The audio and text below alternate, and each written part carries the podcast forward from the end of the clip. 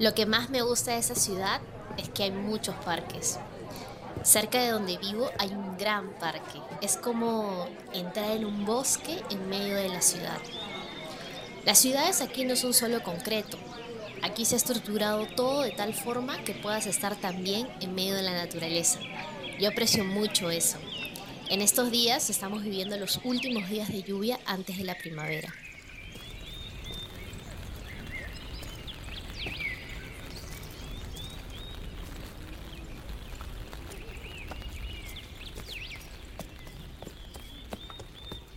Yo soy Paula Zulueta Alvarado. Estoy estudiando la maestría en International Development, Politics, Governance and Development Policy en la Universidad de Manchester con la beca Generación del Bicentenario, antes llamada Beca Presidente. Nací en Lima y ahora vivo aquí, en la ciudad de Manchester, en el Reino Unido. Uy, voy a sacar mi paraguas. Ya está.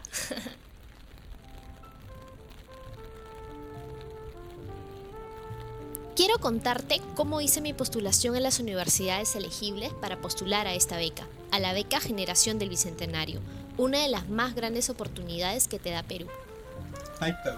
Hey, what's up? Me gusta venir a la universidad y estar con mis classmates.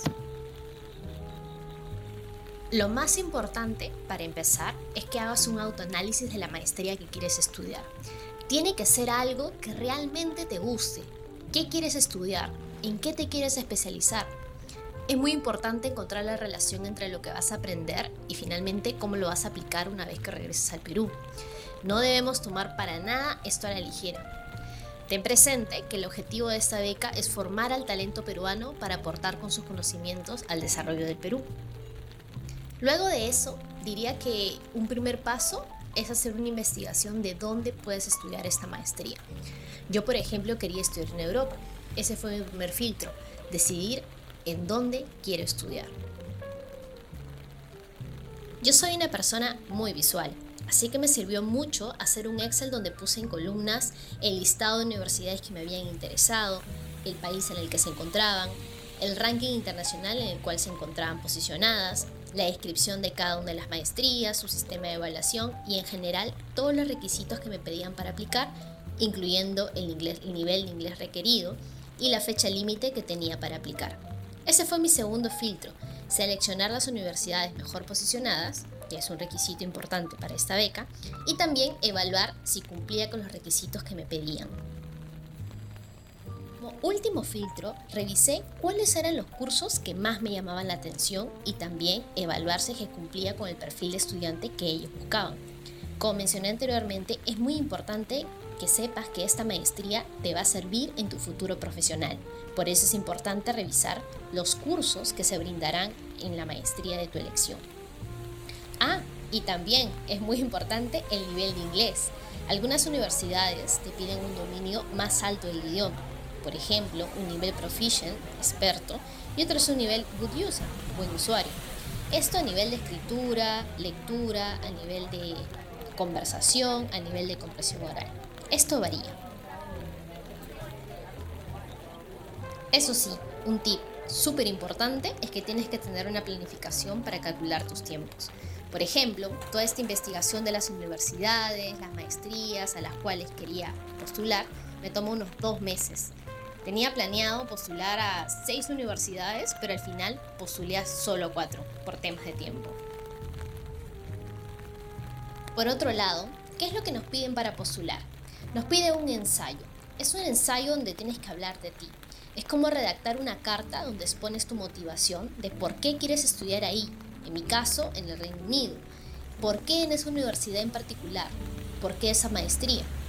¿Qué conocimientos estás trayendo tú como profesional o desde tu experiencia académica? ¿Qué puedes aportar tú a los estudiantes de esta maestría? Lo otro que te piden para postular es presentar cartas de referencia. Estas son cartas escritas por personas que puedan escribir sobre ti acerca de tu desempeño académico y o laboral, acerca de tus habilidades, aptitudes y logros.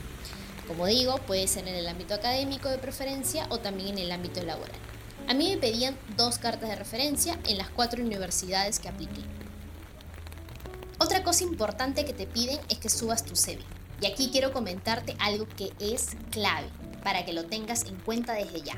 Lo que las universidades valoran son todas esas actividades que realizaste extra académicamente o fuera del ámbito laboral, como por ejemplo los voluntariados, los congresos a los que asististe, las actividades en las que participaste, actividades que quizás pudiste liderar, publicaciones académicas que pudiste realizar en revistas, magazines, periódicos, todos los méritos que hayas podido tener, todo lo que pueda dar más luces sobre ti, porque eso es lo que habla más del tipo de persona que eres y te define de manera más completa. Y eso es lo que valoran las universidades del extranjero. Así que toma nota. Bueno, parece que la lluvia ya se detuvo un poco. Ya me tengo que ir a clases, pero he querido tomarme este tiempo para contarte cómo lograr tu postulación efectiva a las mejores universidades del extranjero, tal como me habías pedido. Espero que tengas una postulación exitosa a la beca Generación del Bicentenario. Me gustaría verte por aquí. See you soon.